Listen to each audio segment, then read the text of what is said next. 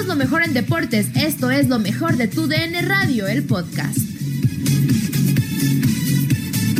En lo mejor de tu DN Radio platicamos con Carlos Pavón sobre qué equipos obtendrán los dos boletos que quedan disponibles para pasar directo a la liguilla, además de las indisciplinas en Chivas. Para nosotros que estamos en este medio de comunicación y observando, mirando todo lo que ha sido este revuelo de Chivas, y no digamos los Chivas hermanos, cómo se han de sentir.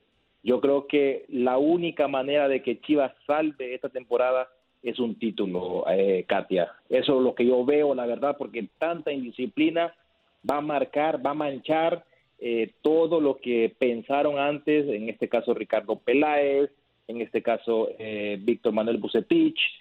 yo creo que lo único que puede salvar eso es, es campeones.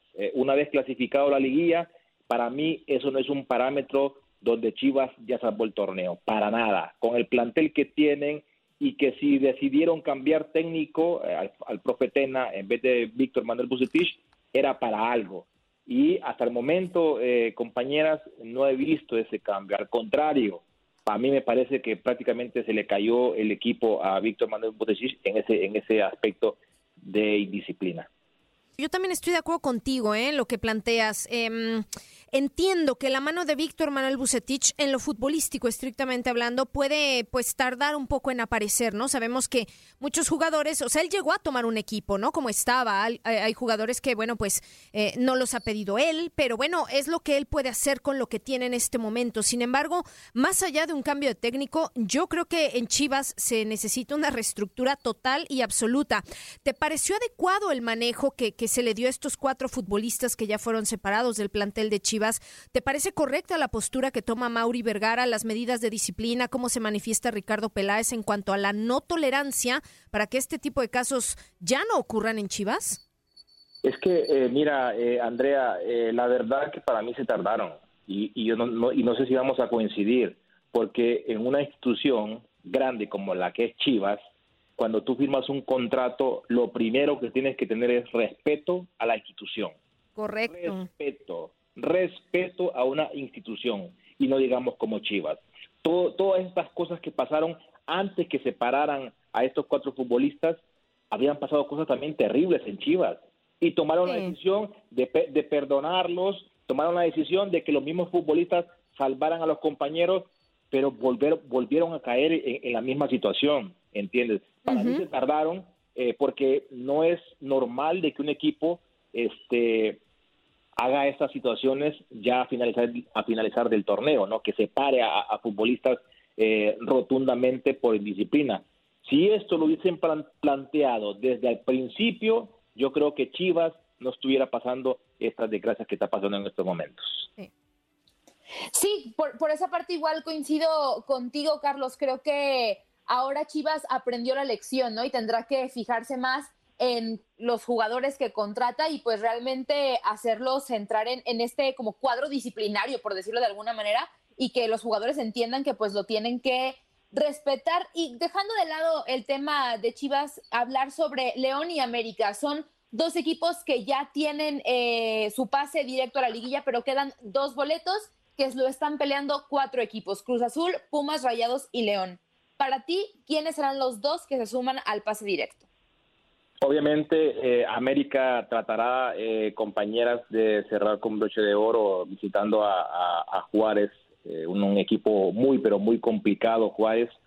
sabemos que ahí en la frontera va a ser un, partido difícil para América, pero sabemos lo que representa América. Va a tratar de sellar ese, esa segunda posición y los demás encuentros, creo, creo que entre Cruz Azul y Pumas, obviamente se van a quitar pues, se van a quitar puntos, perdón, y ahí creo que, va a ganar eh, Cruz Azul. Eh, eh, para mí, los cuatro que estarían, los primeros cuatro sería, sería León, América, Cruz Azul y Tigres.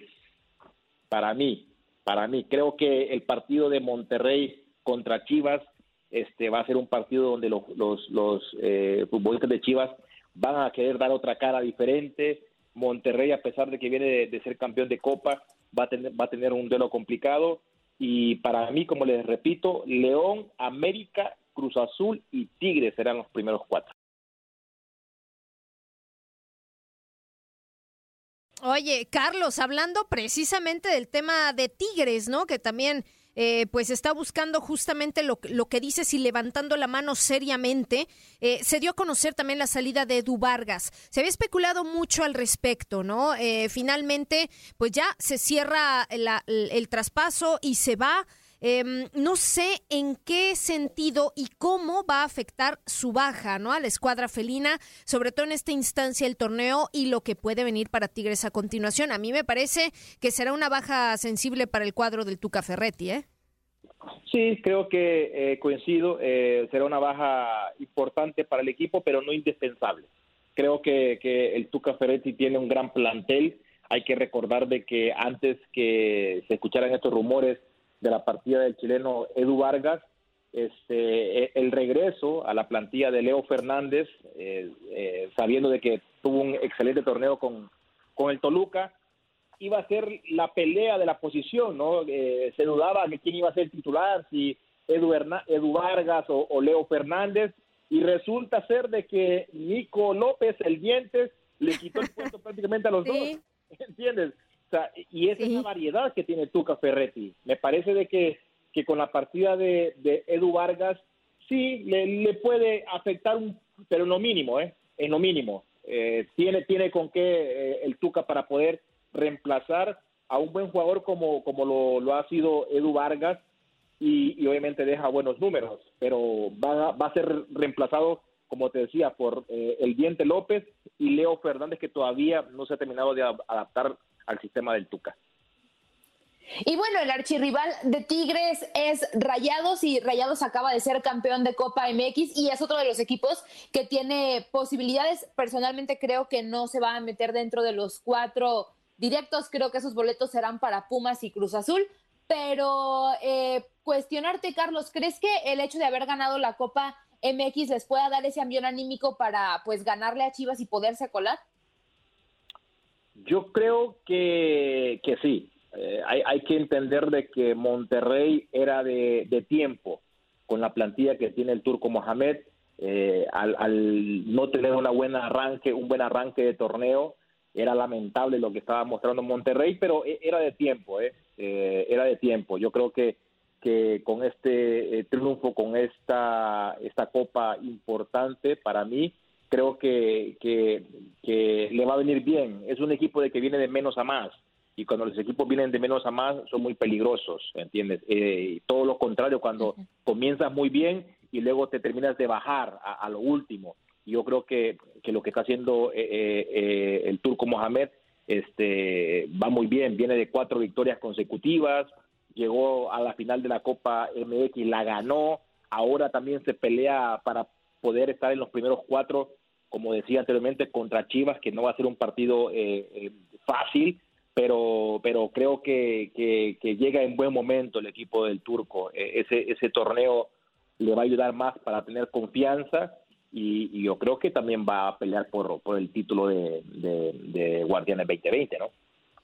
Carlos, la última de mi parte, nada más, eh, ya que hablábamos de los equipos regios y del tema Tigres que cierran la fase regular ante el conjunto del Atlas, yo quiero escuchar tu opinión en cuanto también a la situación puntual del Atlas, ¿no? Porque es el otro equipo tapatío que pues ha estado dando de qué hablar, ¿no? En, en, las últimas fechas, eh, la llegada de José Riestra a la presidencia Mm, preguntarte, Carlos, o sea, ¿qué, ¿qué pasa con Atlas? Yo creo que es un movimiento por parte de Grupo Orlegui pero siento yo que más allá de a lo mejor mover algunos puestos clave como directivos, yo creo que Atlas tiene eh, como que mover también muchas otras piezas que tiene olvidadas, invertir eh, en el equipo, eh, y me refiero al primer equipo, pero también retomar el proyecto de cantera, que no digo que lo hayan olvidado, pero sí me parece a mí que está hasta cierto punto descuidado, ¿no? Retomar esta filosofía de la academia. En resumen, siento yo que Atlas sí tiene que hacer también un cambio de fondo y forma para que pueda empezar a ver resultados.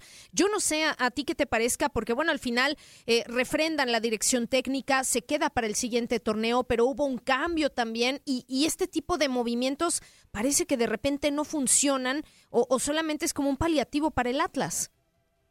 Yo creo, eh, eh, compañera, que la verdad, la verdad, que ellos no pensaron, Grupo Orlegui, que iba a ser tan difícil manejar un equipo como Atlas, sabiendo tanta historia que tiene, sabiendo que tiene una, una de las eh, mejores aficiones, aparte leales del fútbol mexicano.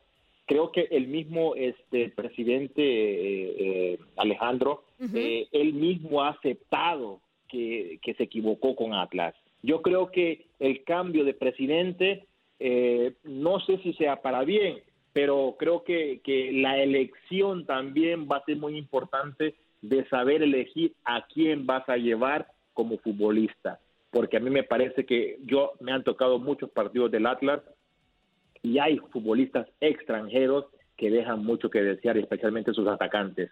Es increíble de que eh, ese tipo de futbolistas le estén quitando un puesto a un este, a un joven, a un joven de la cantera eh, o, a, un, a otro futbolista, donde creo que ahí se han equivocado en, en, elegir a los futbolistas de primer equipo para que sean este, pieza fundamental y, sobre todo creo que, también trabajar mucho en la cantera porque Atlas se ha caracterizado en, poner a muchos jóvenes de la cantera y que le han, le han dado resultados. Creo, creo que van, para mí, este, eh, si, no me equivoco, es el segundo año o el primer año de, Grupo Orlegui de, Atlas. año, ¿no? Es, es el segundo prácticamente, sí, sí, sí, sí. El segundo, año, segundo año de Grupo Orlegui. Creo, creo que no va a ser fácil, ¿eh? no va a ser fácil este, eh, retomar nuevamente lo que es o lo que ha sido un equipo como Atlas, un equipo histórico, un equipo que siempre da la, la, la, la, pelea, un equipo alegre, con su afición, con su estadio. Yo creo que no va a ser fácil, pero eh, Grupo Orlegui está haciendo un buen trabajo. Me parece de que, que, que, vamos a tener Atlas para, para, para mucho y sin duda, siempre y cuando que sepan escoger muy bien a los futbolistas para que sepan defender muy bien la camisa de Atlas. Se tiene. Muchas gracias por sintonizarnos y no se pierdan el próximo episodio. Esto fue lo mejor de Tu DN Radio, el podcast.